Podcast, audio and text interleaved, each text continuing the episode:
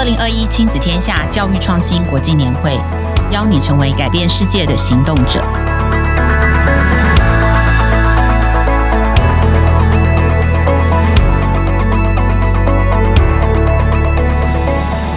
大家好，我是亲子天下总编辑陈雅慧。八月三十一号开始，总编辑教育笔记的时段哦，将会转换成今年亲子天下教育创新国际年会的特别专辑。希望一直以来支持的听众也可以继续的收听哦。今天是特别专辑的第一集。嗯，不知道各位听众，你有没有参加过亲子天下教育创新国际年会呢？亲子天下教育创新国际年会是台湾举办最久也最有规模的教育盛事哦。我自己二零一零年加入亲子天下以后，我参与了每一年年会的主要的策划，每一年年会的主题跟讲者，其实都是透过亲子天下的记者们，在台湾跟世界各国的教育现场，大量的采访老师、专家跟家长。然后用眼睛看，用心感受。过去十年哦，我们曾经呃去过美国、英国、日本、芬兰、新加坡、中国香港。我们从这些现场的采访跟研究中哦，抓出每一年的教育关键字，包括我们做过品格教育、创造力教育、动手做的学习、学习共同体、翻转教育、STEAM。这些也都是亲子天下杂志的封面故事跟网络专题哦。最后可以把我们看见的这些教育趋势，透过邀请哦这些呃国外跟台湾的论坛讲者，并且有实体的策展，然后让参与的每一年参与的大概有一千位的朋友，可以一起感受我们记者在现场看见的教育趋势跟脉动。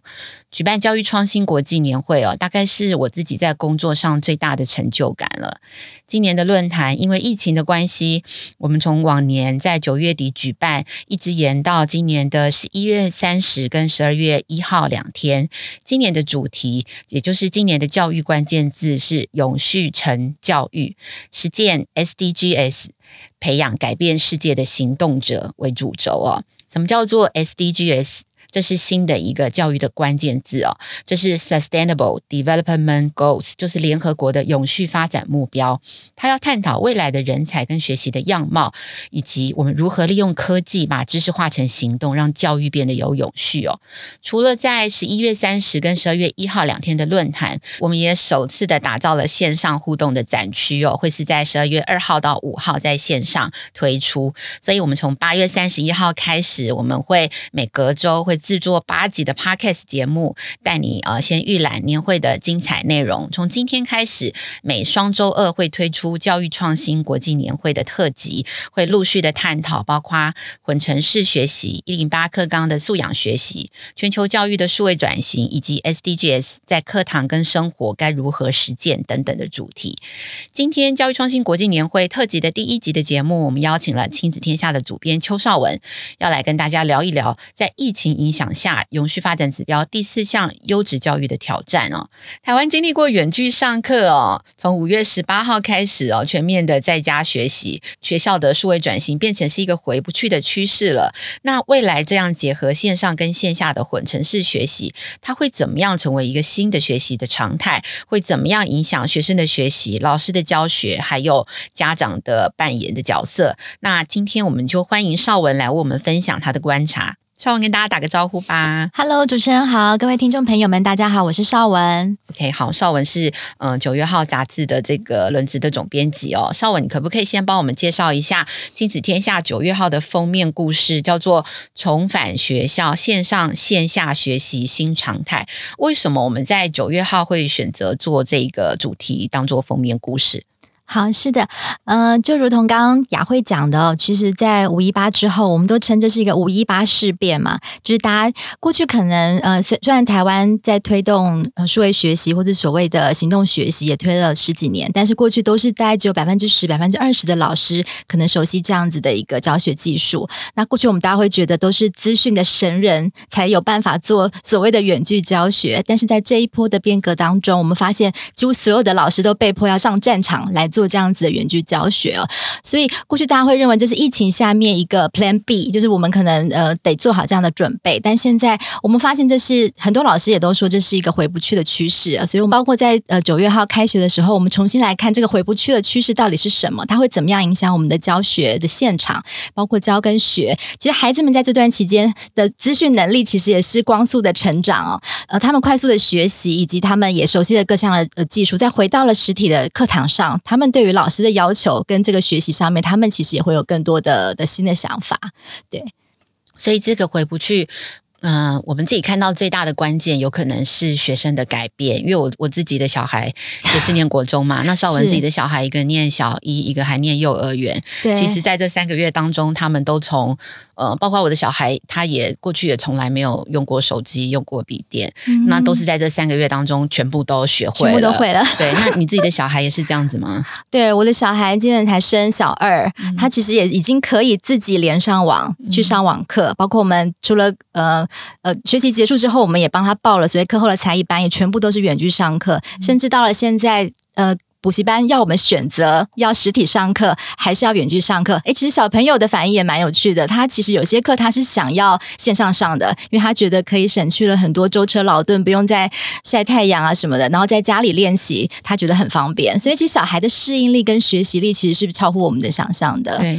所以老师面对是一群完全不一样、已经大变身的学生了，对对，包括你可能在课堂上回到实体课堂，他们也知道有些课是无聊的，那那些无聊的课可能到线上变到线上来一样是无聊，那他可能就会选择是把镜头关掉，对，那可能回到实体课堂，他们可能会觉得，诶，或者是他可能在线上的时候发现老师会选择一些互动的工具，卡户啊或者什么跟他互动，他觉得是有趣的。可是如果回到实体课堂上，老师的挑战有更多，例如说你的课堂如果还是只是单向的，一直讲一直讲一直讲。其实孩子在就算在你的面前，他可能也是不知道神游到哪里去。没错，对。而且其实这一次台北市，呃，到目前为止也还是说可以容许有学生在家里上课，所以有可能有些教室他真的是必须要同时可以呃线上，也同时可以线下，是叫做是一个混成的一个学习的状态这样子。对。然后我们也发现，其实，在开学前，其实不仅是台北市，其实其他外县市的老师们也开始在做这样的预备，因为可能呃确实有些家长他可能在重视实体开学，他们可能也觉得有些危险，他们就想要让孩子选择在家里面继续的上课。那老师有没有办法，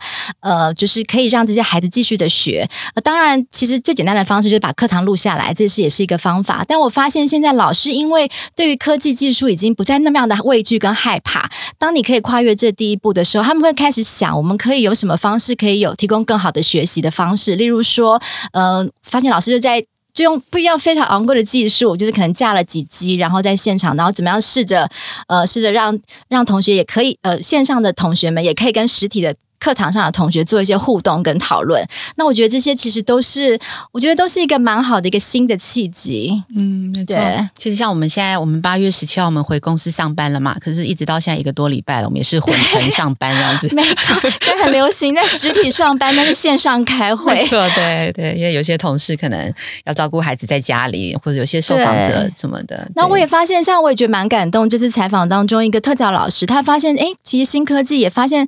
有些小孩孩子他是很适合躲在荧幕背后上课的，因为他可能在人际的互动上，或者他比较害羞，不敢发言，或是有一些情绪的问题。但是，诶，他在荧幕前透过打字回答讯息，他是可以高度参与的。那我就发现，那像这次就有老师分享，回到有了这样的经验之后跟观察，诶，他其实会愿意在课堂上做一些特别的改变，例如说，就让这个本来有情绪障碍的，或是有问题的，呃，有情绪问题的这样的孩子，他可能看到了同学，就可能会想要有一些肢体的冲突，可他们就会。特别的把他拉到可能办公室的某一个角落，然后就是用线上跟呃课堂上的同学同步可以进行的方式，他就可以，他就不用特别的去成资源班，可能要跟可能跟他学历呃智力不。程度不一样的孩子学习那样子，所以我就觉得，哎，其实也可以看到老师可以用一些新的方式来来照顾我们的孩子。嗯，那这次九月号亲子天下的封面故事还做了那个老师跟家长的调查，就是我们也很想知道，呃，老师跟家长在经历呃这一段，就是真的是从来没有呃没有遇过的这个呃远距教学跟在家上课的这个呃这个现状，然后到底有一些什么样的观察跟感受？那邵文可不可以跟我们分享一下？呃，老师调查的主要的发现有哪些？好啊。这次老师的调查里面，我们其实看到最大的就是老师的改变，包括说，其实有近八成的老师他是第一次来进行所谓的线上教学。那当然包括呃，随着这样子教学形式的转变，他们其实也呃被迫做了很多翻转课堂上面的事情哦，包括说他们重新的调整课堂的节奏，缩短了课呃呃讲述的时间。再来，我觉得最大的差异应该就是呃，在学期末的这段期间，其实我们发现其实。呃，只有不到百分之十二的国中小老师在六月底的期末考是维持传统的纸笔测验。这个评量的改变，我觉得就是一个蛮重大的一个翻转。就是老师因为新科技的这个因素要远去上课，所以他们就不再用过。可能也是有老师部分的老师是用纸笔测验，然后秀出来在镜头前面回答答案。但是有多数的老师他愿意用一些线上线上评量的方式来测验学生。那他们其实也蛮有趣的，他们也感受到了很多科技带来的便利。例如说，可能用 Google 的这种测验，它其实可以省去老师改考卷、改考卷的一些麻烦，然后又可以立即的数字回馈，可以甚至因为这样子可以呃帮助老师跟学生更快的知道学生哪里有问题，然后做尽速的改善。那我觉得这都是一个很大的改变。那我觉得还有重，嗯、除了这部分，我们看到了教育现场真正的那个很大的变化之外，然后第二个大的发现就是，呃，大家会问说，那这样子的教学学习成效到底是怎么样？那那我也必须说，在这一次的调查发现，老师们其实一致认为，其实教学的成效是不太好的。大概百分之九十的老师认为，线上学习的这样的方式是拉大学生的差距。对，学历的差距吗？对，学历的差距哦。嗯、然后再来就是有百分之八十的老师认为，线上的学习它的成效是比实体课堂来的差的。对，那当然。当中影响的整个呃线上学习的一个关键就是学生的自主学习能力嘛，大家会认为在呃隔着荧幕，其实学生容易分心。那确实，其实也只有百分之呃十八的老师觉得自己的课堂的学生他的自主学习能力是好的，能能够专注。所以种种的问题，我们大家就可以发现，这过程当中这个初体验的感受确实是并没有那么好。对，那但尽管这样子，我们。最终，我觉得还在调查里面，我觉得自己觉得还算蛮宽慰，或是还蛮有希望的是，我们问起老师，那经过这样种种呃的挑战哦，或是这些混乱，面对开学，你自己的一些想法，你会不会想要改变传统的教学方式？那其实里面的有百分之八十八的老师哦，他是表达他愿意改变传统的实体教学的方法。那他问起接下来进一步问起，他希望未来的教学可以怎么样的转变呢？其实老师们他们都会一致的认为会。愿意更愿意去接受以及尝试不同程度的一些数位的应用，包括说有百分之六十一的老师，他们会未来希望在课堂上面增加呃教教学生一些线上平台的怎么使用，然后包括说呃增加利用资讯工具去完成的作业，或者是穿插一些线上的测验去了解学生的一些学习形态。那我觉得这个就是一个很大或是很大的鼓舞啦。对，就是老师并没有因为这样子就受挫，或者觉得线上学习就是一件恐怖的事情。我觉得老师，我现在看起来老师是越挫越勇这样子。对，那当然包括未来的老师，呃，他们也认为说这个数位的能力是一个很重要的核心关键。有九成百分之九十六的老师认为，这个师培的方式也需要引领这个数位化的潮流做一些重新的规划，包括新老师的甄选哦，这些已经是老师的老师已经觉得说，哎，我们这么努力了，你们这些新人接下来。要当老师的人，里面不能漏气！所以有百分之八十七的老师认为，现行的教师甄选方式也需要重新的调整。那这就是我们主要的一个发现。然后包括说，大家问起接下来为了因应下一次的停课前要做好什么样的准备，是可以有有助于老师跟教学现场的。但有近五成的老师会认为，首先呢是要让学生最基本的你要有充足的一个线上学习的设备，因为我们这次也发现很多孩子他其实在这个硬体的设备上面其实不足够的。那包括有四十四的百分之四十四的老师认为，可能整个要建立一个线上学习的一个 SOP。你面对下一次的停课之前，这一次是大家手忙脚乱嘛？那下一次停课之前呢，这些 SOP 的建立能不能更完善？包括说，可能今天有一个人确诊，或是老师确诊的相关的因应或是配套。那还有百分之三十七的老师会认为要提供，包括是老师还有学生一些数位增能的课程。对，因为现在大家看起来好像会，但是那个基基本功可能就是大家在实体见面对面的时候，可能还要再做针对个别的呃数位的技能啊，一些课程，然后做一些增能的准备，这样子。嗯，所以总结一下，我们可以看到，就是嗯，五一八开始的这个大停课的时候，那个时候其实大概只有两成的老师有过这种数位教学的经验，那大概八成以上的老师其实都是新手上路哦。那经过了大概一个半月的这个呃上课的这个这个被迫的这个成长。的实习，对，OK，实习。演练跟这个真枪实弹的这种上课以后，其实有九成的老师都觉得学生的学力落差加大了，然后有八成的老师觉得其实还是实体上课的效果比较好。对，那但是呃，老师们都说有百分之八十八的老师却都说，今年开学以后他们会继续朝向呃数位数位的方式在学习，同时他们也觉得未来不管是呃师培的方式啊，或者是甄选老师的方式，应该一定都要把这些能力考量进考量进去哦。所以看起来是一个非常非常痛苦的数位转型，但是。几乎所有的人都觉得是一定要往前走的趋势，这样可能跟我们一开始讨论到的学生的改变有很大的关键，这样子。对，就是我觉得它已经变成一个风气了。过去可能就是认为真的是。和神人等级才有办法做到的事情，但是我觉得这一波下面，老师自己也发现，哎，其实这些数位的应用是没有这么难的。其实熟悉了、习惯了，其实哎，我们也都也都可以驾驭这样，甚至可以帮助孩子学得更好。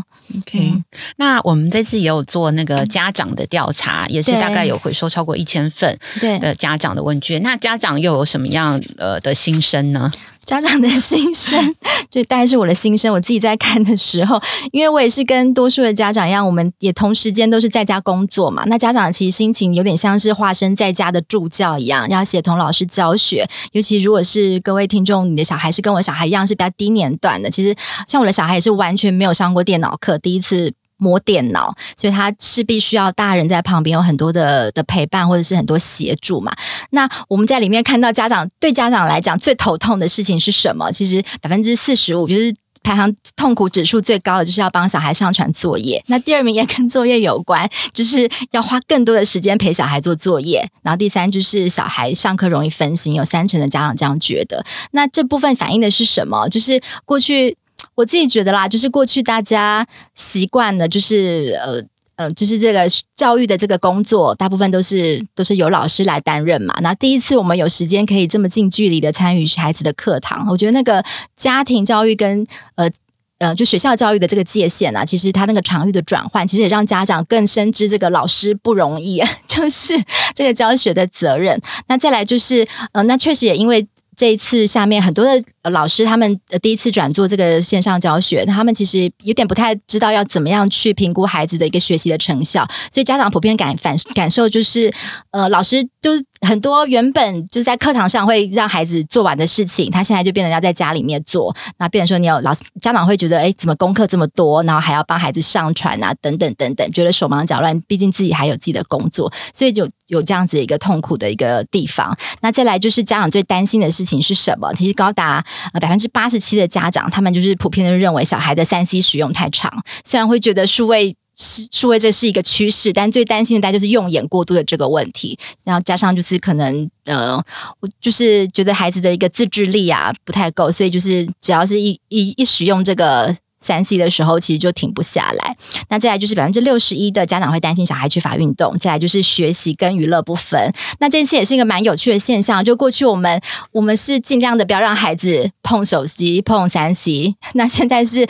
现在是逼着他，或者是要拜托他，你能不能用三 C 的时候能够专心一点？这样其实有很大三 C 学习，三 C 学习，三 C 来娱乐的。对，以前我们看小孩子在玩电脑或是在用手机的时候，我们大概就会可能就想要忍不住念他嘛。那现在可能就要瞧一下，你现在到底是在上课呢，还是在玩玩什么东西？这样子就是一个蛮大的改变。那在在这样的一个趋势下面，开学后家长对于线上学习的期待，但有呃超过五成的家长，他也是嗯、跟刚刚老师的期待蛮类似的，就是。说实体课堂上，现在这些手忙脚乱，嗯，就是比较暂时的嘛。那希望回到实体课堂当中，也希望能够继续继续有这个线上学习的一些演练或者机会。现在可能孩子还不熟悉的一些数位能力，可以回到实体课堂之后，回到学校可以继续有精进或是增能的机会。那或者是百分之四十的家长会认为需要有教导孩子数位工具使用的课程，然后百分之三十三的家长会认为呢，各科不同的科目其实都应该可以增加线上平台这样子一个学习方式，搭配着传统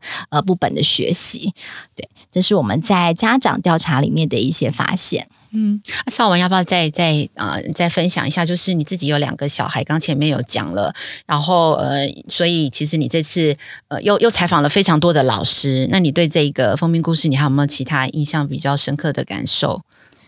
嗯，我觉得这次我觉得最感动的就是老师的改变，真的是让我觉得蛮蛮感动的。尤其是在真的是开学前，到了上周，我都还是看到好多的老师在参与各种的研习。然后也因为科技带来的便利性，所以这今年。我觉得应该还是有史以来老师参加过最多场研习的吧。我看很多老师都是参加十几场，而且纵使没有办法参加，因为现在录录影可以其实录影下来回看。其实我自己也看了好多场，我没有过去可能去一个普朗克一整天，你就研习两天都在那边。那现在其实更方便了。然后我也发现，确实在呃跟老师。呃的聊天过程当中，呃，包括过去可能是担任讲师的老师，他们也觉得他们自己在当讲师，看到呃这些老师们的回馈也是蛮不一样。以前，嗯，以前老师可能对于这个。虽然听完课了，会，但是现场其实没有什么人发问。但是现在是老师不停的在问问题，而且随便里面中间插了一个新的互动，他就会希望你可以，可不可以再讲一下这是什么啊？对，他们会开始去想说这个东西有没有办法用运用在实体课堂。那我就觉得，哎，我们的未来有这么多老师，这么多认真的老师，勇敢的老师，其实我就会觉得，那我们的下一代真的是很有希望，不会很害怕这样子。哇哦，就可以想象这个研习现场的改变，其实到九月就有。有可能是教室现场的改变，对啊，蛮希望。然后我觉得这一次不只是在调查，我们自己在生活当中也明显的感受到这个科技对我们带来的变化。对，其实像。其实像昨天啦，昨昨天我也是有录一个 podcast 节目，然后我们一直在讲数位转型、数位换脑。那我觉得不只要换脑，也要换心脏，心脏要很大颗。昨天我自己一个人 就是要面对这些录音的设备，然后我们其他的同事在录音，但我们是分组，我们是混成上班嘛，所以他们就是没有在现场，但是我的声音，我的那个设备声音刚好没有发出声音。然后我昨天录音的主持人刚好是黄黄医生。跟夏主播这两个名名主持人在等着我 瞧这些设备，我真是吓坏了。然后他们就说：“绍雯到底发生什么事？”我就跟他说：“我们就带大家回顾一下小孩子第一次体验线上学习的经验，就是这样。他就是不知道怎么办。我就是明明是一台好的电脑，跟就已经换了两个耳机，他还是没有声音，老师听不到我的声音，怎么办？的那个现场就是这样。我相信我的小孩第一次线上教线上学习的时候，就是这种感觉。如果妈妈没有在身边，或是旁边。”阿妈 就是怎么办都没有人知道怎么办，所以我觉得那个数位心脏要很大颗。我的同事也好，也我就是后来顺利录完之后，我就问他们说：“你们怎么？如果我今天没有在？”办公室没有人协助我，我没我我没有办法想象我有办法完成这个录音。他们就说他们大风大浪都见过了，真的，就是他们说他们这段期间都是这样完成的所有的录音。我们相信你一定也办得到。我就想说，好的，我们就是要用这样的心态来面对未来。真的，这也是我这也是我三个月以来第一次回到录音室来录音。我不知道各位听众有没有觉得我今天的录音品质非常的好？那跟我相依为命我的那个企划。那个菲比也是经历了很多的大风大浪啊，真的，我就觉得这个不就是我们应该教会孩子们面对未来的一个心态吗？嗯、比起很多知识的学习，就是这种面对问问题、面对困难，你要怎么去定义它，然后找到资源去去克服它。那我觉得这个是在这一次疫情跟这一次采访当中，我觉得最大的收获。嗯，非常好，就是让就是很很心有戚戚焉哦。那我最后还想就是呃帮大家再问一下，就是那呃九月号呃稍微已经讲了那么多了，那到底呃这个杂志的封面故事，你觉得对家长跟对老师还有哪些很独特的观点跟很棒的内容，可不可以稍微透露一下？好哦，那我们这次也有整理，因为大家都在讲线上线下的混合学习、混成学习嘛，那我觉得这次。大家可能对这个比较是一个比较新的名词。那我们这次也有在我们杂志当中做专文专文的介绍跟整理哦。那我觉得这个是一个新的想象，可能过去在大学端或是理论端比较呃有学者提出来，也有也有小部分的尝试。那我觉得这次提出来，大家可能对于所谓的混成学习。目前来讲，我听起来大家比较是停留在所谓实体的上课结合线上的学习。那实际上，我们发现它在国外以及呃学理上面，它有很多更丰富的运用。那我觉得我们这次也有在杂志当中做一些整理跟探讨，也希望可以帮助教学现场，给给老师更多不一样的教学的灵感。那对于老家长而言，我们这次也就是依循着我们的调查的结果，然后我们会觉得，哎，其实对于未来的孩子，更重要的是那个数位的自主学习的能力。那在这部分，我们也做了一些整理，一些家长最常见的 Q&A，包括说可能。孩子在这段过去这段期间已经三 C 大解封了，我们接下来该怎么办？引导他呃运用这些数位的装置是进真的是用在学习，而不是用在娱乐。例如说，我也觉得我的小孩在这段期间超厉害的，自己已经会用 LINE 传讯息，然后也会做贴图，也会用小画家或什么。但是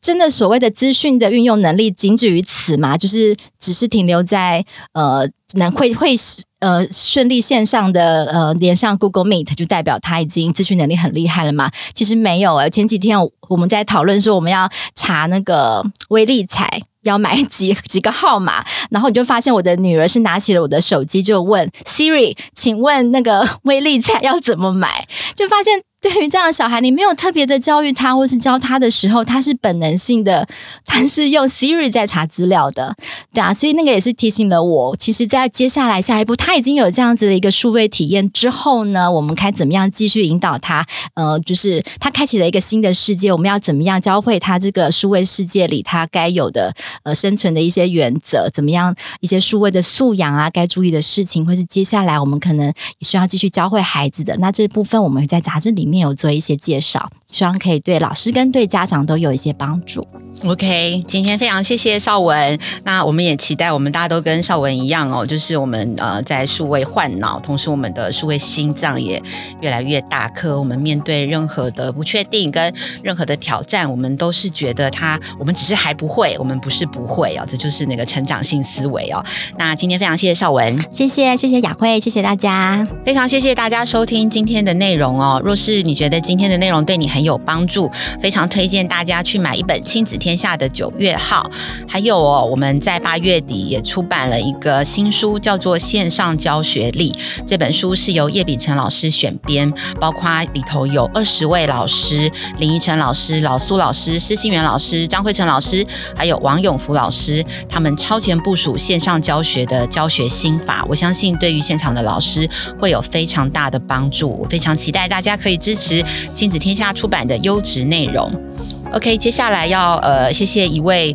呃听众的留言，在八月十九号那一天，有位署名一三五 KHF 的听众在 Apple Podcast 上呃评价留言说，亲子天下 Podcast 对我来说很有指标性。以前会读社论理解观点，现在会期待总编辑的会客室，不同观点，社会一点一滴的改变，辛苦了，感谢为台湾教育路的付出。在此，我非常谢谢呃各位听众对我们的支持，我们会继续持续的提供更多元的。教育趋势跟观点，亲子天下教育创新国际年会的网站将在九月一号开始上线，请见本集节目介绍最下方的连结，欢迎有兴趣的老师跟家长前往预约报名。我很期待在年会的现场可以遇见大家，谢谢，拜拜。